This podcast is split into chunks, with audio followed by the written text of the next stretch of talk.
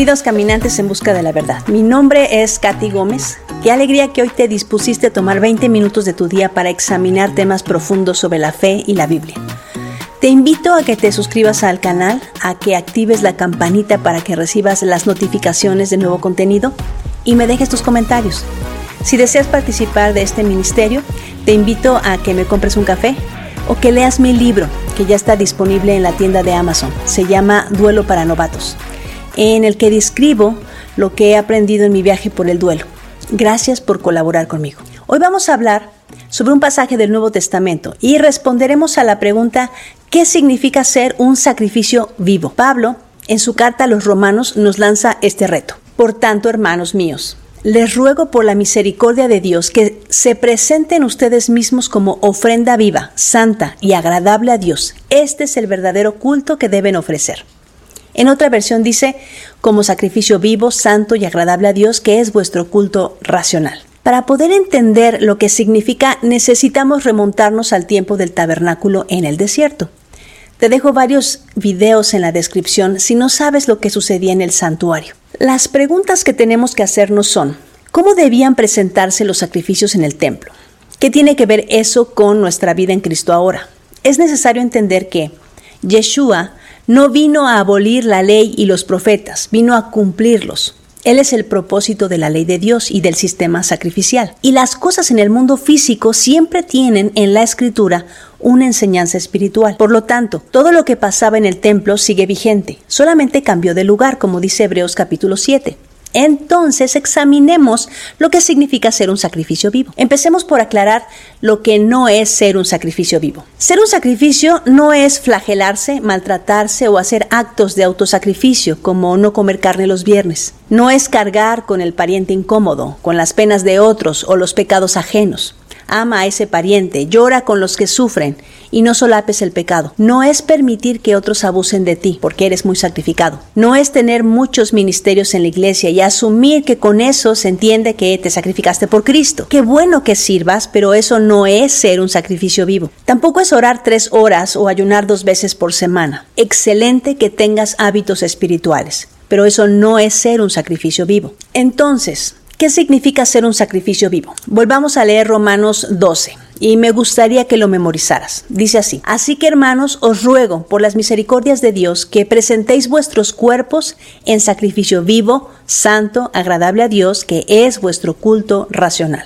Cuando se presentaba un animal para holocausto, de acuerdo a la ley de Dios, primero tenía que ser sin mancha, sin defecto, apropiado.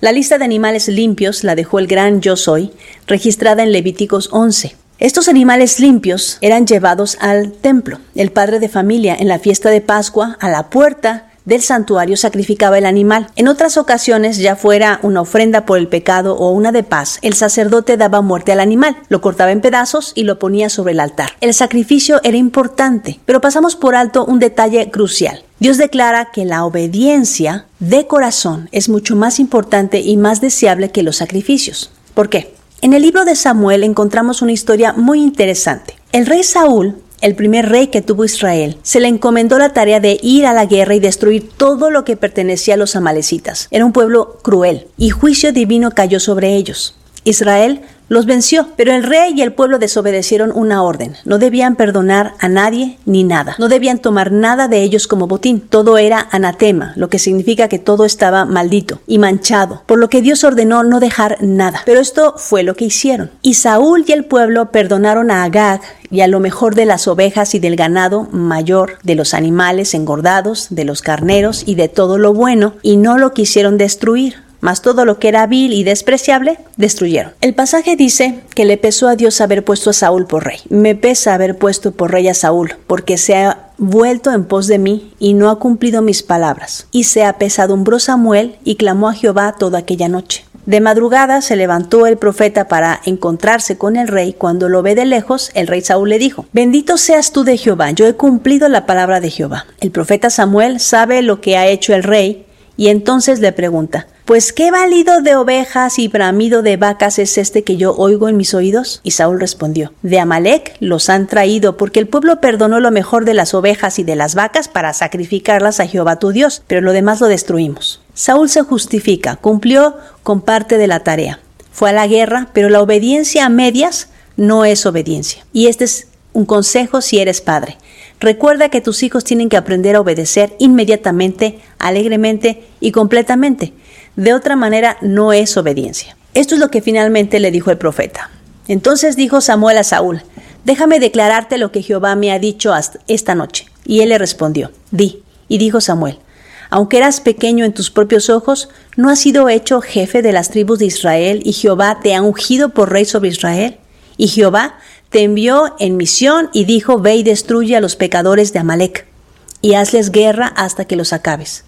¿Por qué pues no has oído la voz de Jehová, sino que, vuelto al botín, has hecho lo malo ante los ojos de Jehová?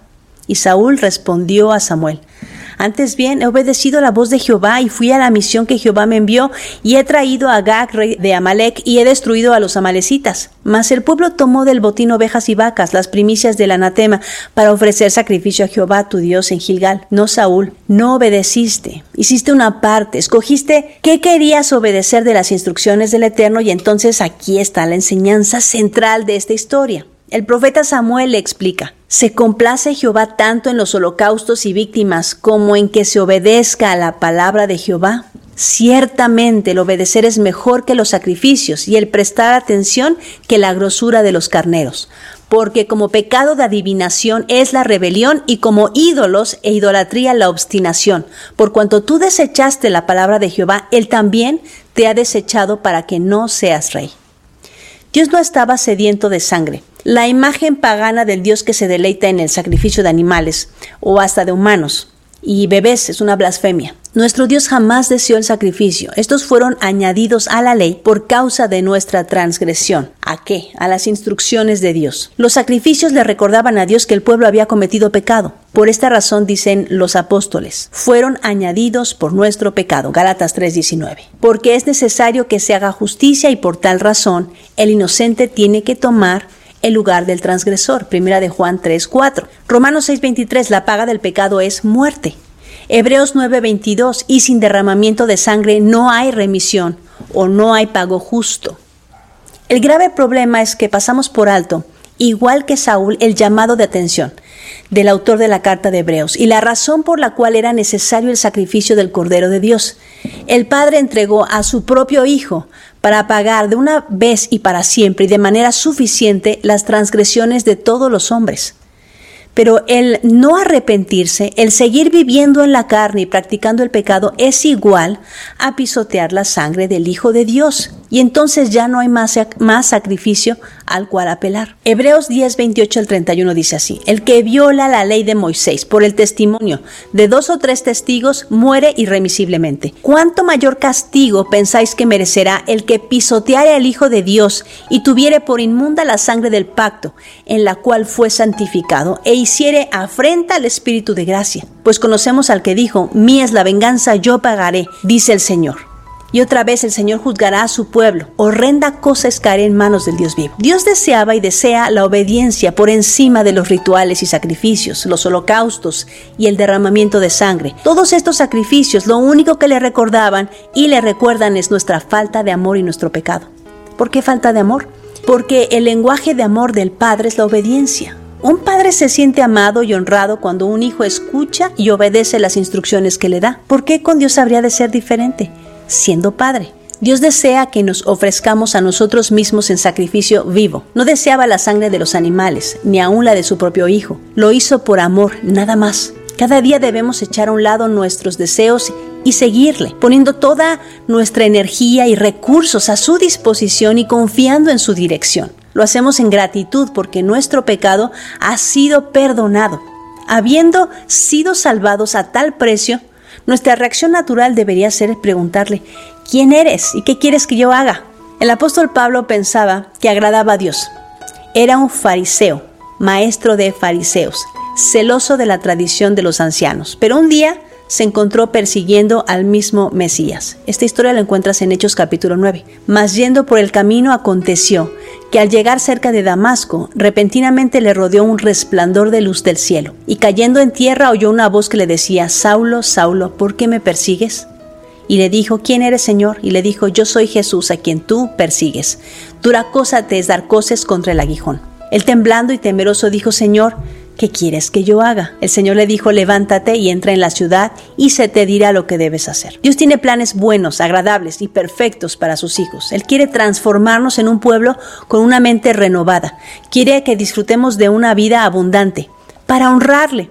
Y al escoger obedecerle estamos escogiendo la vida. Toda la escritura nos explica que tenemos una elección moral que hacer. Necesitamos escoger entre la vida y la muerte, entre la luz y las tinieblas, entre la bendición y la maldición.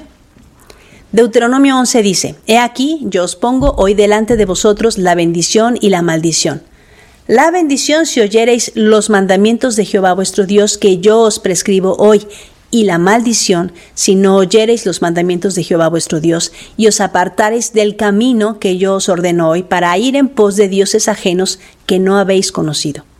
Cuando la Escritura dice que estamos bajo la maldición de la ley, se refiere a esto no que la ley sea maldición, sino que la ley contiene cláusulas cuando la obedecemos y entonces somos bendecidos. Cuando la abandonamos y la quebrantamos estamos bajo maldición. Debido a que Él solo quiere lo mejor para nosotros y por haber dado a su Hijo para que tengamos vida nueva, deberíamos ofrecernos con gozo en sacrificio vivo para su servicio. Primera de Juan 2 dice, el que dice yo le conozco y no guarda sus mandamientos, el tal es mentiroso y la verdad no está en él.